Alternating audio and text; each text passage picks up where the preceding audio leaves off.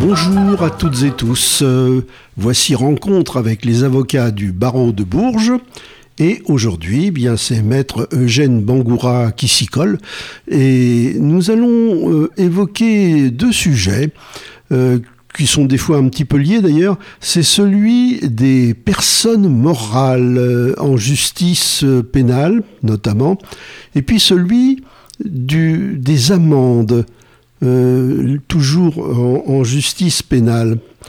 Alors, euh, bonsoir maître. Bonsoir monsieur Bouillaguet, bonsoir à tous. Les personnes morales. Alors déjà, c'est une des rares fois où le mot moral est employé dans la justice. Parce que, en principe, euh, on, évite ce mot-là, soit qui porte malheur, soit je ne sais pas. Et, et, puis, on parle de personnes alors que, en fait, euh, d'autres mots conviendraient mieux, comme collectivité, euh, je sais pas, entité, euh, société. pourquoi personne alors, le, sens apprêté à cette expression personne morale n'a rien à voir avec la vertu. Oui, bien sûr. La personne morale, c'est par opposition à la personne physique, vous, moi, sommes des personnes physiques. La personne morale, c'est une fiction juridique, dit-on, c'est-à-dire un concept qui consiste à reconnaître à des groupements, des collectivités, à la fois des droits et des devoirs à l'égal d'une personne physique. La personne morale type, c'est euh, la société euh, commerciale, la société civile, ce peut être aussi une association. C'est en réalité le fait de concevoir des êtres immatériels comme ayant des obligations juridiques et évidemment des droits ça n'a pas toujours été, ça n'a pas toujours existé, ça. En droit pénal, les personnes morales, pendant très très longtemps, c'est-à-dire depuis le 19e siècle, création du code pénal jusqu'en 1994, en droit pénal, les personnes n'existaient pas, ou plutôt n'étaient pas susceptibles de responsabilité pénale. On ne concevait la répression, la mise en œuvre de sanctions qu'à l'égard de personnes physiques. Et puis en 1994 est apparu ce qui constitue une vraie révolution, la possibilité de poursuivre, d'abord pour certaines infractions euh, qui étaient euh, précisément identifiées, puis ça s'est élargi à la totalité des, des infractions, donc la possibilité de poursuivre des personnes morales, c'est-à-dire euh, des sociétés, euh, des groupements ayant d'autres formes juridiques, y compris d'ailleurs des personnes morales de droit public, c'est-à-dire des sociétés qui répondent à des obligations de, de, service public ou des groupements qui répondent à des obligations de service public. Donc la possibilité de les poursuivre pour des euh, infractions comme les personnes physiques. Et on a donc posé ce principe de ce que les personnes morales pouvaient être euh, responsables pénalement de certaines infractions, à l'exception de l'État. Ah. C'est une euh, exception contenue au texte. L'État ne peut pas être poursuivi sur le plan pénal et certains groupements également euh, avec euh, pour, pour l'État une idée assez simple et qui se conçoit. L'action de l'État ne peut pas être euh, soumise à la censure pénal du, du juge judiciaire. Oui, c'est la séparation des pouvoirs, tout simplement. Oui, oui, oui, ça relève effectivement d'un principe supérieur euh, sur la séparation des, pouvoirs. Et au-delà d'ailleurs, au-delà, euh, est-ce qu'il appartient à la justice pénale de juger l'action de l'État? Et est-ce que cette euh, possibilité-là ne porte pas en soi le risque de juger l'action politique au travers de poursuites pénales. Oui, tout à fait. C'est un petit peu l'origine de la célèbre formule euh, responsable mais pas coupable. Il peut y avoir des responsabilités. Euh, L'État peut être déclaré responsable sur le plan civil, c'est-à-dire en, fait, euh, quant à l'obligation de réparer un préjudice, euh, de le réparer par euh, certaines mesures et notamment par le versement de dommages-intérêts. Mais en revanche, sur la responsabilité pénale, et en ce sens votre expression a du sens, sur la responsabilité pénale, la notion de culpabilité qui est euh, le privilège euh, des juridictions pénales, le privilège de la décision des juridictions pénales n'est pas possible. Hmm. Alors pour, pour, en revenir euh, un petit peu à l'histoire, au XIXe siècle, les entreprises, bah, c'était un patron euh, qui possédait l'entreprise la plupart du temps. Euh, les sociétés, ça, ça allait venir euh, en France tout doucement. le droit d'association ne date que de la toute fin du 19e siècle, et même d'ailleurs la fameuse loi de 1901. Mmh. Les, les, syndicats n'existaient pas non plus. en fait, ça s'est fait au début du XXe siècle, mais la justice a été très longue à réagir, presque un siècle. Oui, absolument, parce que en réalité, la société à nouveau devance euh, la justice ou la loi. On a vu à partir du XIXe siècle un essor des personnes morales, un développement euh, extrêmement important des personnes morales avec un développement de leur euh, poids, euh, de leurs actions dans la société. Là où on pouvait connaître euh, au XIXe siècle une fabrique qui rayonnait sur une ville, un village, un département, nous sommes rendus aujourd'hui à des multinationales qui peuvent avoir une activité sur l'ensemble euh, des territoires euh, connus, euh, quand on pense à, Google, quand on pense à, Coca-Cola, quand on pense à des marques comme ça, et on, voit immédiatement que ces structures ont un rôle extrêmement important, un poids économique extrêmement important dans nos sociétés modernes. Donc la possibilité de saisir aussi les conséquences de certaines de leurs décisions sur le plan pénal est devenue de plus en plus euh, évidente.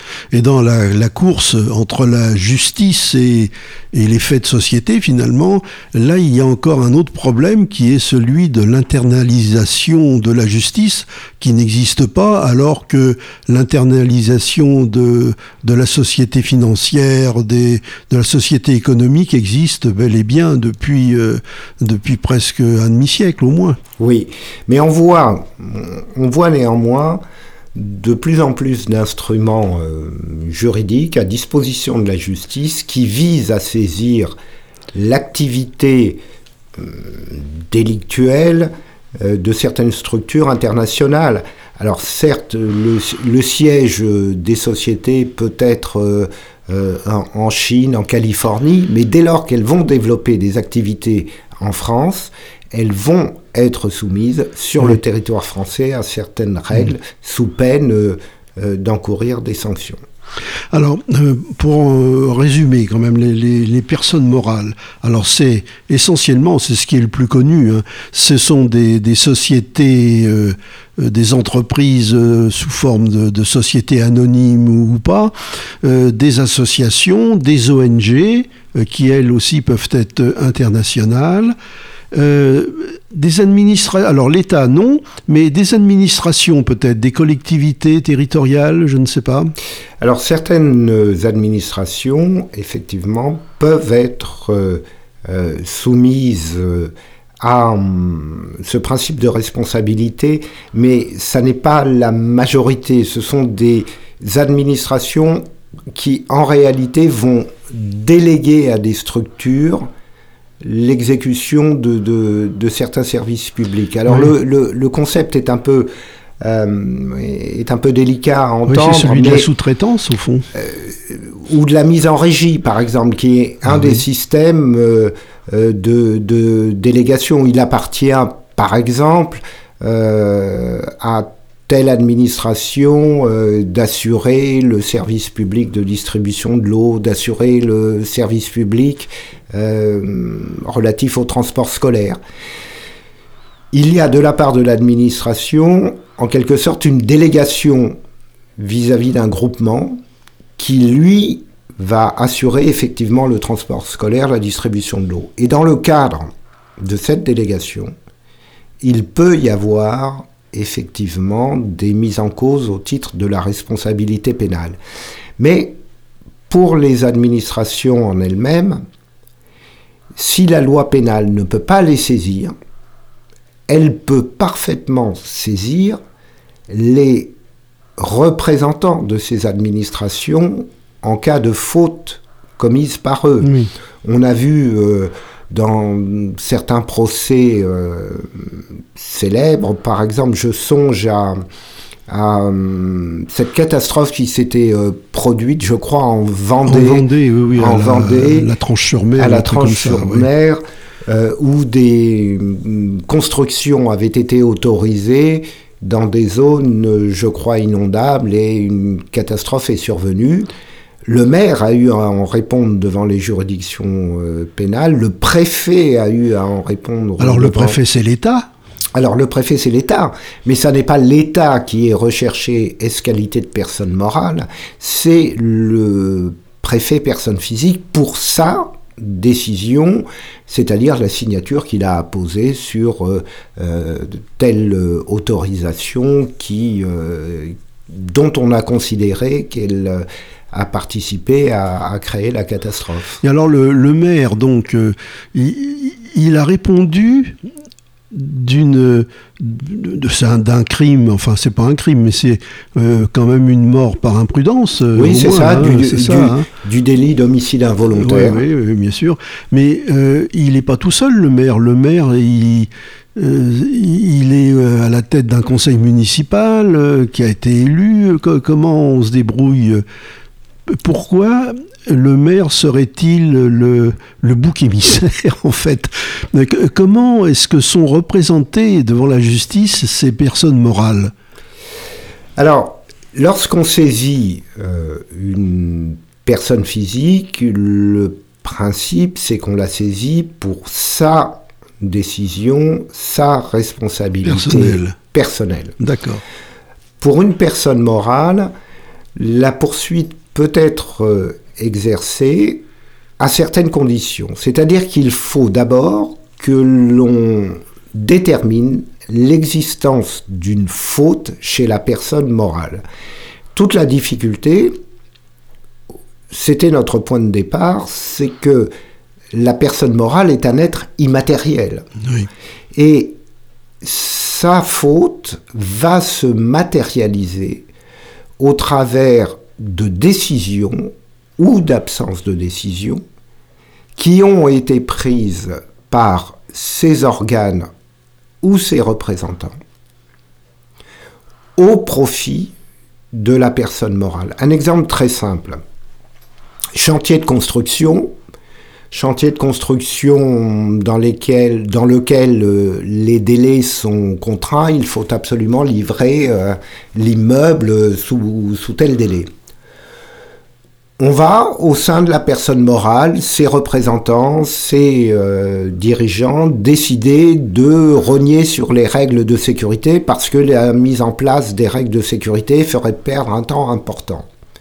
La décision est prise par les organes ou les représentants de la personne morale. Elle est prise pas nécessairement dans leur intérêt individuel, mais dans l'intérêt de la personne morale qui doit livrer ce chantier dans les délais contraints. Si accident sur euh, euh, ce chantier, euh, accident mortel, homicide involontaire, on va détricoter la plotte pour voir quelle est la chaîne de décision à l'intérieur de la personne morale, qui a décidé qu'il n'y aurait pas d'échafaudage, qui a décidé qu'il n'y aurait pas de harnais de sécurité, dans quelles conditions et pourquoi, et est-ce que cette chaîne de décision permet de caractériser en réalité une faute qui est reprochable à la personne morale parce que cette faute répondait à l'intérêt de la personne morale? Oui, d'accord. Euh, en fait, euh, bon, il y a la représentation. On dit toujours le président, directeur général ou le président d'une association. Euh, peut euh, ester, comme on dit, euh, euh, en justice au nom de l'association. Alors, il représente son association, mais c'est pas lui qui va en prison. D'ailleurs, les personnes morales vont pas en prison, sauf à ce qu'il ait eu une action individuelle répréhensible. Alors oui, vous avez tout à fait raison. En, matière pénale, il faut avoir à l'idée que les responsabilités ne sont pas exclusives l'une de l'autre. Ce n'est pas parce que vous avez une faute qui peut être imputée à une personne morale que vous ne pouvez pas rechercher une faute personnelle du dirigeant. En clair, on peut poursuivre soit la personne morale soit la personne physique, son dirigeant, son représentant, mais on peut aussi poursuivre les deux en considérant qu'il y a une faute qui est imputable euh, à la personne morale, mais qu'à côté de cette faute imputable à la personne morale, il y a une faute également d'une ou plusieurs personnes physiques qui ont participé, euh, euh, pour le coup, à la survenance par exemple, de la mort sur un chantier. Une, une, remarque donc, un employé d'une société, euh, bah, restons dans la construction par exemple, il, fait partie, il est intégré dans la personne morale. Mais du coup, il peut aussi euh, arguer que si on lui demande de faire des choses répréhensibles, euh, il peut alors soit dénoncer, soit se retirer, etc. C'est là un petit peu la clause de conscience dans le journalisme, par exemple. Euh, et que dans ce cas-là, euh, on peut euh, servir de, comment dit-on, de, ah, de, lanceur d'alerte. Voilà, c'est ça, de, lanceur d'alerte, et, pour, en tout cas, se dédouaner personnellement. Alors, Effectivement, depuis quelques années, cette notion de lanceur euh, d'alerte monte en puissance. Qu'est-ce que c'est qu'un lanceur d'alerte? Un lanceur d'alerte, c'est une euh, personne, le plus souvent évidemment une personne physique, qui, euh, devant des comportements illicites, illégaux au sein d'une structure, va porter à la connaissance des autorités les comportements illicite qu'il a constaté au, sein de, la structure dans laquelle il est employé. Et la loi accorde, à certaines conditions, la protection au lanceur d'alerte qui ne pourra pas être euh, euh, sanctionné, euh, d'une part pour avoir révélé et d'autre part éventuellement pour avoir côtoyer ou participer à, euh, certaines, pratiques. L'une des expressions qu'on a pu croiser euh, ces dernières années, c'est notamment dans les poursuites qui ont été exercées à l'encontre de certaines banques helvètes qui avait mis en place des systèmes permettant euh, de mettre à disposition de certains clients euh, particulièrement fortunés les moyens de mettre en œuvre des fraudes fiscales avec compte à l'étranger, etc., etc. Il y a eu une affaire assez, assez célèbre dans, laquelle l'un des salariés d'une de ces banques avait copié et volé, oui. volé les fichiers euh, internes à sa banque recensant effectivement les bénéficiaires de, euh, de, de, ces pratiques. Donc ça, a priori, c'est une faute professionnelle C'est une faute professionnelle et c'est aussi un délit puisqu'il... Oui, oui, tout à fait, c'est du vol. Il, il, vole les fichiers euh, informatiques de la banque mais il les a remis euh, aux autorités judiciaires euh, françaises, qui a permis de mettre en place ensuite des poursuites à, l'encontre euh, des banques pour des banques concernées pour complicité de fraude fiscale. Hmm. À grande échelle. Oui, oui.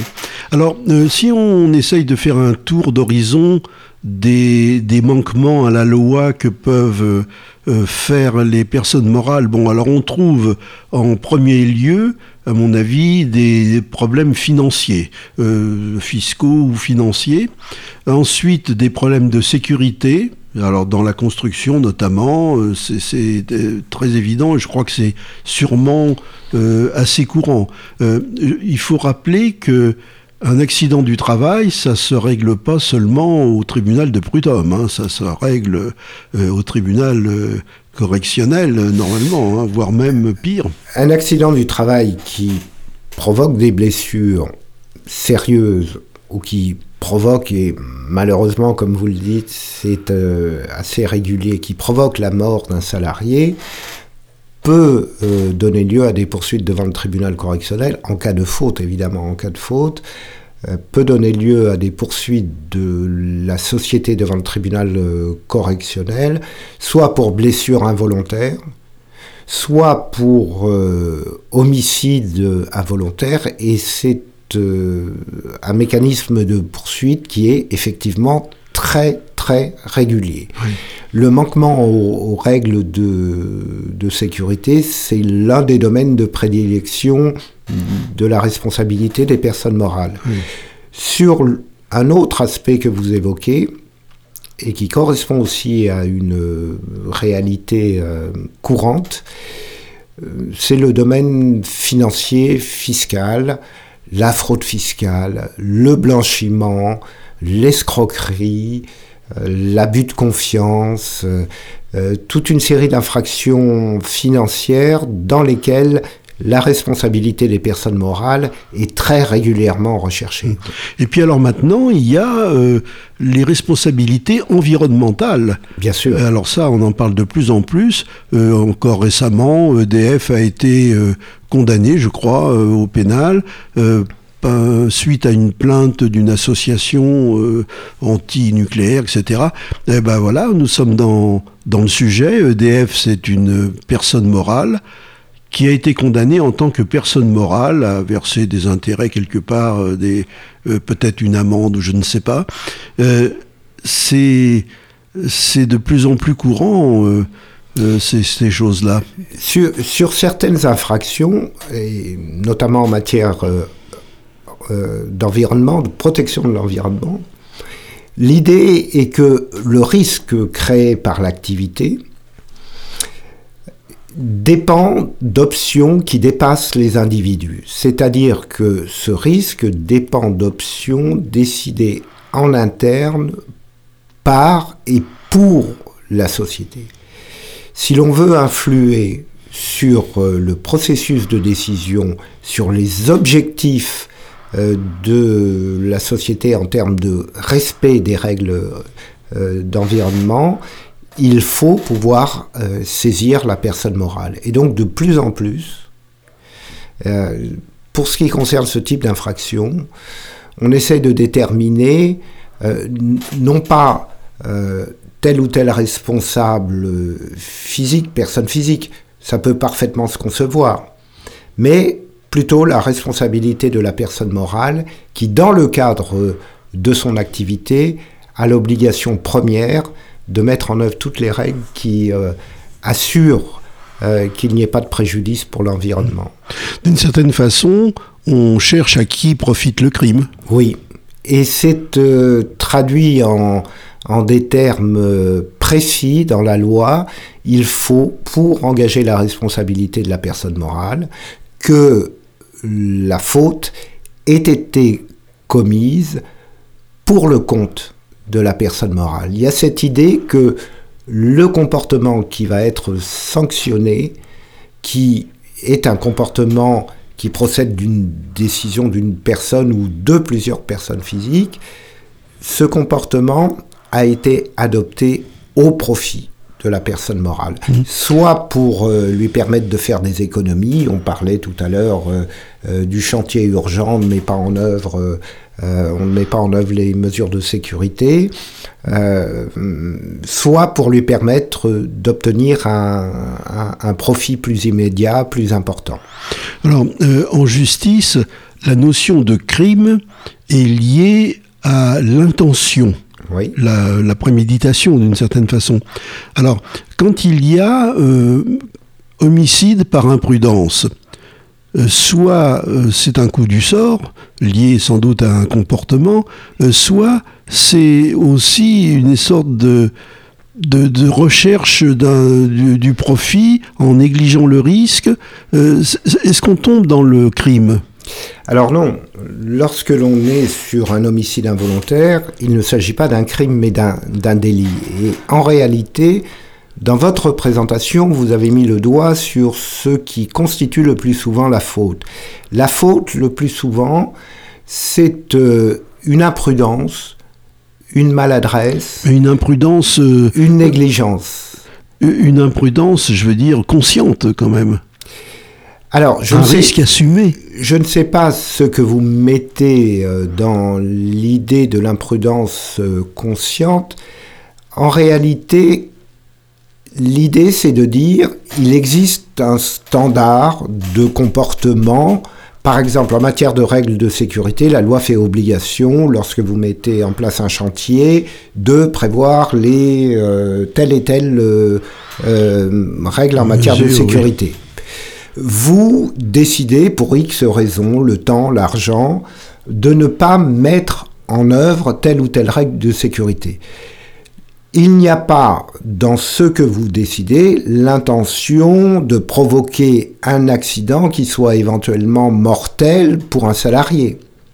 Mais en revanche, vous négligez les règles de sécurité. Vous commettez une imprudence en écartant telle ou telle règle de sécurité. Encore une fois, l'optique n'est pas de provoquer le décès euh, de tel ouvrier, le décès d'un salarié. L'optique est de gagner du temps. L'optique est euh, de faire des économies. Dès lors, c'est une négligence, c'est une imprudence qui a pour conséquence le décès, et c'est pour cela que l'on qualifie cela d'homicide involontaire. D'accord. Donc on reste dans le délit. Euh, alors, les, personnes morales, euh, évidemment, on ne les met pas en prison, même si, euh, au fait, elles échappent à ce type de peine simplement parce qu'elles sont des personnes morales, alors qu'une personne physique, dans le même cas, y aurait droit C'est une conséquence de la définition que je donnais tout à l'heure. Les personnes morales correspondent à des êtres immatériels. Comment mettre en prison un être immatériel? Alors on peut, si la responsabilité pénale du dirigeant est établie à côté de celle de la personne morale, on peut envisager une euh, réponse en termes d'emprisonnement à l'égard du, dirigeant. Mais s'agissant de la personne morale, évidemment, il est impossible euh, d'envisager un emprisonnement. C'est pour cela que la loi pénale prévoit des réponses qui sont adaptées à hum, l'être fictif que constitue la, la personne morale. La première de ces réponses, c'est que l'amende qui est applicable aux personnes physiques est évidemment applicable aux personnes morales, mais en étant quintuplée. Si par exemple, pour euh, un homicide involontaire, l'amende encourue par une personne physique, vous, moi, c'est 100 euh, 000 euros, pour la personne morale poursuivie pour euh, le même délit, l'amende encourue sera quintuplée, c'est-à-dire qu'elle encourra jusqu'à 500 000 euros d'amende. Et ce, ce, mécanisme vise euh, à suppléer en quelque sorte l'impossibilité de recourir à l'emprisonnement pour une personne morale. Mais ça n'est pas la seule peine encourue par les personnes morales. Il y a d'autres peines euh, spécifiques. Par exemple, une personne morale peut être placée sous administration judiciaire dans le cadre d'une condamnation. C'est-à-dire qu'on va expulser en quelque sorte de la direction de la personne morale euh, les dirigeants qu'elle s'était donnés et la justice va désigner les mandataires qui vont désormais euh, gérer la personne morale. Et en termes de sanctions, en termes de peine, il y a pour les personnes morales jusqu'à la peine de mort, puisque la justice peut prononcer la dissolution d'une personne morale, ce qui équivaut à la, peine, de, à la peine de mort en ce sens qu'elle n'existe plus. Oui, oui. D'accord. Euh, la, mise sous tutelle euh, euh, judiciaire, on trouve ça déjà dans le, cas de redressement de... Oui, c'est un peu l'idée, c'est ce dont vous parlez, redressement judiciaire, liquidation judiciaire, dans les affaires commerciales. Euh, lorsqu'un dépôt de bilan a eu lieu, on va nommer effectivement, alors c'est pas systématique et ça répond à certaines conditions, on va nommer des mandataires qui vont euh, euh, assurer la, gestion de, de l'entreprise. L'idée est à peu près la même, c'est de mettre sous administration judiciaire une personne morale. Alors, c'est pas la réponse la plus fréquente parce que en plus, je pense que la justice a autre chose à faire. Oui, d'abord, d'abord la justice a, autre chose à faire que, que cela.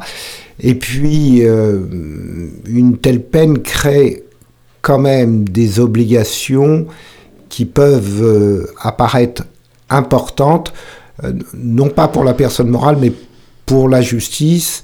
Euh, c'est peut-être euh, c'est peut-être pas la, la meilleure euh, la meilleure réponse. Mm. La meilleure réponse, si la société a un avenir, c'est peut-être de la laisser développer son activité, mais en même temps de lui imposer des peines comme la peine d'amende qui l'incitent pour l'avenir à rentrer dans les clous et à respecter la règle de droit. Euh, à propos de crimes, il semble que, euh, alors que des, des, personnes morales existent et puis que d'un seul coup elles commettent une infraction ou un délit, etc., euh, il semble qu'il y ait des, des sociétés, donc des personnes morales, qui soient créées littéralement en vue de commettre des délits. Alors oui, l'exemple type, pour les, structures, les groupements, ce peut être euh, euh, l'infraction de, blanchiment ou encore euh, l'importation, la production, l'importation de, stupéfiants qui, pour le coup, est un crime. Pour le blanchiment, il y a des structures qui sont spécifiquement créées pour laver plus blanc que blanc un argent d'origine illicite. Ça existe en matière de, fraude fiscale, ça existe pour recycler l'argent euh, du, trafic de stupéfiants. On va créer une structure, une société, dont l'objet n'est pas de développer une activité licite, mais dont l'objet est euh, de s'attacher exclusivement à une activité illicite, à blanchir l'argent, à permettre des transferts de fonds vers des paradis fiscaux, on voit que la structure, là, elle est créée euh, non pas pour construire des ponts euh, ou euh, bâtir des, des, pavillons, mais elle est créée pour permettre à l'infraction de se dérouler.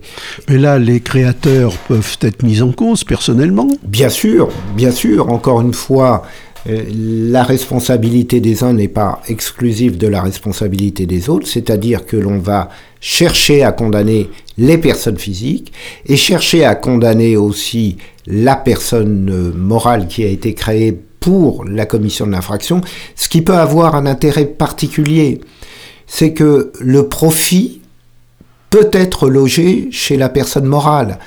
Par exemple, on a créé une société civile immobilière qui, euh, grâce au profit du trafic de stupéfiants, a acheté euh, un certain nombre d'appartements. Si vous ne poursuivez que la personne physique, la personne physique dira mais euh, certes je suis coupable de trafic de stupéfiants, mais les appartements ne sont pas à moi. Ils ne sont pas à moi, ils sont à cette société, donc vous ne pouvez pas les saisir. En poursuivant la personne morale, qui a été créé effectivement dans le cadre de la commission de, cette infraction et qui s'est rendu coupable euh, de euh, certaines fautes, vous allez pouvoir avoir accès aux biens qui ont été en quelque sorte planqués dans cette structure. Hmm.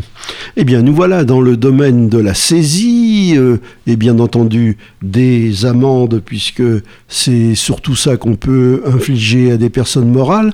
Et mon attention avait été attirée sur le fait que ce qu'on appelle des délits, euh, voire même des crimes, euh, était assorti aussi d'amendes parfois euh, très importantes, c'est-à-dire que on condamnait quelqu'un à 10 ans de prison et en plus on lui refilait une amende pénale euh, qui dont on se demande s'il sera jamais capable de la payer. comment ça se passe ces choses-là? Le plus souvent, la loi pénale prévoit la possibilité de prononcer soit une, peine d'emprisonnement, soit une peine d'amende, soit les deux. Oui, c'est les deux surtout. Soit les deux. Et il y a dans la réponse qui est apportée euh, par la justice pénale un principe euh, euh, cardinal, c'est celui de la personnalisation de la peine. Qu'est-ce que ça veut dire la personnalisation de la peine? Il faut que la peine soit proportionnée d'une part à la nature de la faute qui a été euh, commise, aux conséquences évidemment de, cette faute, et d'autre part à euh, la personnalité, les caractéristiques de la, de la personne euh, qui a commis cette faute. Lorsque nous sommes sur des délits financiers reprochables à des personnes physiques ou à des personnes morales, si par exemple le délit a mm, permis à l'auteur euh, de mettre la main sur un pactole important, la tentation de la justice pénale sera effectivement, d'une manière ou d'une autre, de tenter de, par la sanction, de récupérer euh, tout ou partie de, de, de, ce pactole. Ce peut être le mécanisme de l'amende. Il y a des amendes qui sont extrêmement importantes, qui se comptent en centaines, voire en millions d'euros.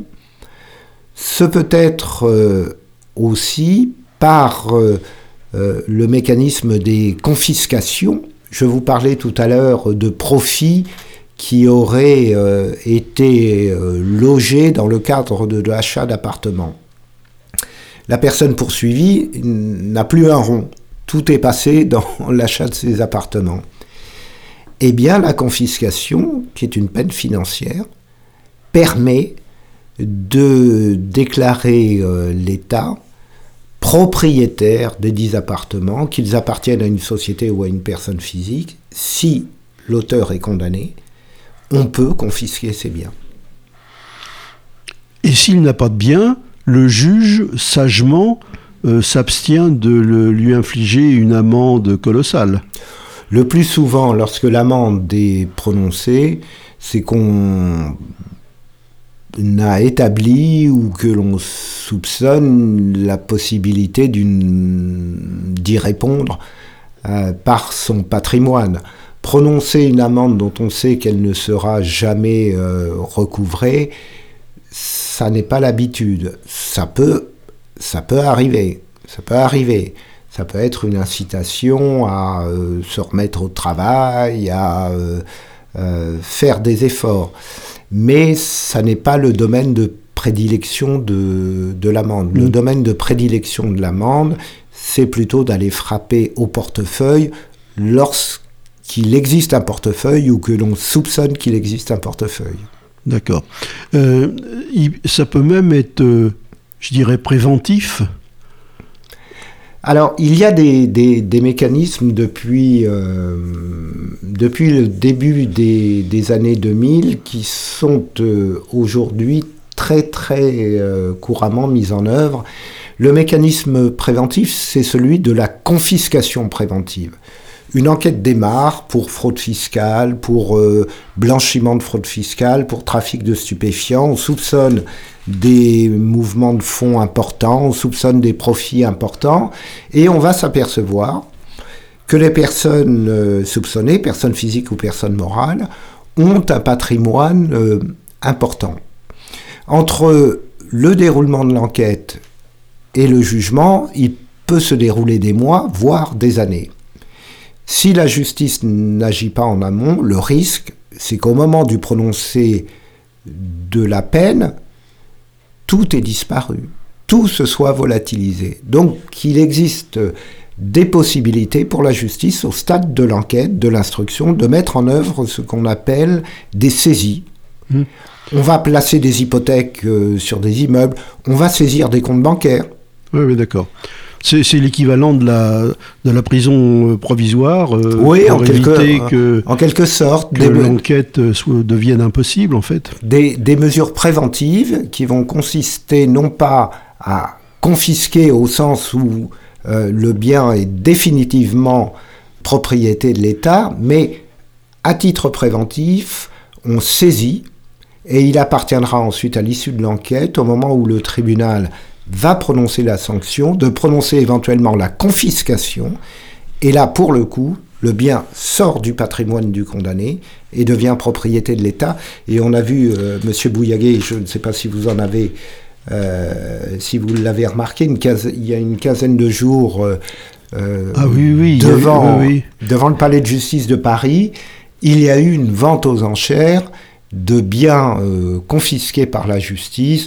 On y a trouvé des, des sacs et vêtements de luxe, on y a trouvé même une Lamborghini. Oui, qui n'était pas du tout la voiture du juge. Euh, qui n'était ni la voiture du juge, ni la voiture du, ministre de la Justice, mais qui correspond à un véhicule qui a été saisi au cours d'une enquête pénale, puis confisqué par oui, C'était, euh, si je me souviens bien, c'était une enquête pour trafic de drogue ou un truc comme ça. Hein. C'est très souvent autour euh, des trafics... Euh, qui peuvent être lucratifs, mais aussi d'infractions comme la fraude fiscale, comme le blanchiment, euh, effectivement, tous ces délits financiers qui sont euh, susceptibles de générer des avoirs importants. Mmh.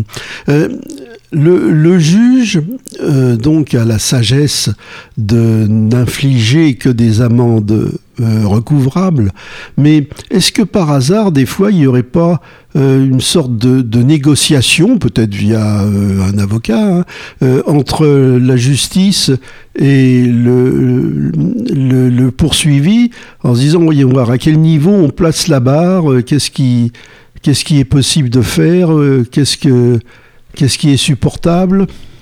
Alors, il y a des procédures qui sont un peu particulières dans lesquelles on peut peut-être euh, prétendre qu'il y ait euh, négociation. Je pense euh, notamment à la convention d'intérêt judiciaire. C'est une procédure un peu particulière qu'on voit assez peu en province et qui est mise en œuvre surtout à Paris par le parquet national financier, ah le PNF. Le PNF est en charge de dossiers financiers très lourds. Je parlais tout à l'heure euh, de la complicité de fraude fiscale qui a été euh, reprochée à certaines banques euh, helvètes, UBS, le Crédit Suisse aussi, je crois, sauf à dire des bêtises. Ce sont des dossiers tentaculaires dans lesquels on a reproché à la banque d'avoir incité certains de ses clients à frauder le fisc français. On peut imaginer que euh, ces dossiers aillent jusqu'au bout avec une condamnation dans les formes classiques devant un tribunal. Et puis il peut y avoir une approche un peu plus pragmatique, qui est celle qui a été euh, mise en œuvre à plusieurs reprises par le parquet national financier, c'est-à-dire qu'on pose sur la table euh, la signature d'une éventuelle convention d'intérêt judiciaire par laquelle la banque va échapper à une condamnation dans les formes classiques si elle accepte de verser au Trésor public français une amende euh, qui est euh, alors proposée, peut-être euh, négociée, mais qui le plus souvent est une amende qui va se compter en millions d'euros. En millions d'euros.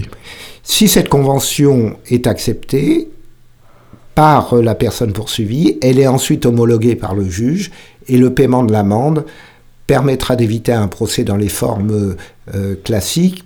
C'est une approche pragmatique qui vise en réalité à hum, rééquilibrer le préjudice financier qu'a pu subir, par exemple, le Trésor public dans le cadre d'une fraude fiscale mmh. importante. Ça, ressemble un petit peu à la comparition euh, par euh, reconnaissance de culpabilité Oui, ça peut ressembler à hum, cette procédure que l'on connaît de comparution sur reconnaissance préalable de culpabilité, dans laquelle vous reconnaissez euh, être l'auteur de telle ou telle infraction, vous êtes convoqué par le parquet qui propose une peine. Si vous acceptez cette peine et que vous l'exécutez, il n'y aura pas de poursuite devant le tribunal correctionnel. Si vous refusez cette peine ou si le juge, parce que il faut toujours l'intervention d'un juge euh, du siège, c'est-à-dire que le parquet vous a proposé une peine, vous l'avez acceptée, mais derrière un juge doit homologuer cet accord. Euh, donc si le juge homologue, vous réglez, vous exécutez la peine et c'est terminé. Si le juge refuse d'homologuer ou si vous refusez la peine, retour vers des poursuites plus classiques. On peut même avoir une réduc si on paye vite. pour les amendes, oui, pour les amendes, il peut y avoir une, une réduc euh, euh, d'un montant de 20% ah, si on paye dans le délai d'un mois, mais euh, de mémoire, ce montant est plafonné.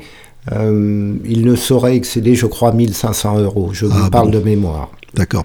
Oui, euh, bon, les, grands médias, des fois, euh, nous racontent que euh, Google a été condamné à une, une amende de 150 millions d'euros par, bah, je ne sais pas quoi, d'ailleurs, la Commission européenne. C'est les, les, amendes sont un petit peu à la tête du client, quoi. Si le client est riche, l'amende sera plus élevée que s'il est pauvre. Je vous parlais tout à l'heure du, du, principe de personnalisation de la peine. Ça principe de personnalisation de la peine. Pour fixer le montant de l'amende, euh, le juge euh, entre certainement dans son logiciel euh, intime les conséquences de l'infraction, le montant de l'éventuel profit ou économie, et la possibilité pour celui qui va supporter l'amende de la régler. Mm. Prononcer des amendes dont on sait qu'elles seront irrécouvrables, c'est mettre en œuvre, après la condamnation, toute une série de procédures qu'on sait vaines. Donc, mieux vaut adapter effectivement l'amende euh, aux critères dont j'ai parlé. Et somme toute, cette adaptation que l'on voit pour euh, euh, l'amende, elle existe aussi lorsqu'on prononce une peine d'emprisonnement. Pour meurtre dans telle condition, vous serez condamné à 15 ans, dans telle autre condition, vous serez condamné à 10 ans. Euh, on, est pourtant sur euh, un fait euh, de départ qui est identique, c'est-à-dire un meurtre. Mmh. Eh bien, espérons que l'intelligence artificielle, lorsqu'elle aura remplacé les juges, fera aussi bien qu'eux. Écoutez, j'ai bon espoir que cette intelligence artificielle nous amène du progrès mais le progrès ne consiste pas à remplacer le jugement humain par euh, euh, la machine. Merci, maître Bangoura. Au revoir à toutes et tous. Au revoir, à bientôt.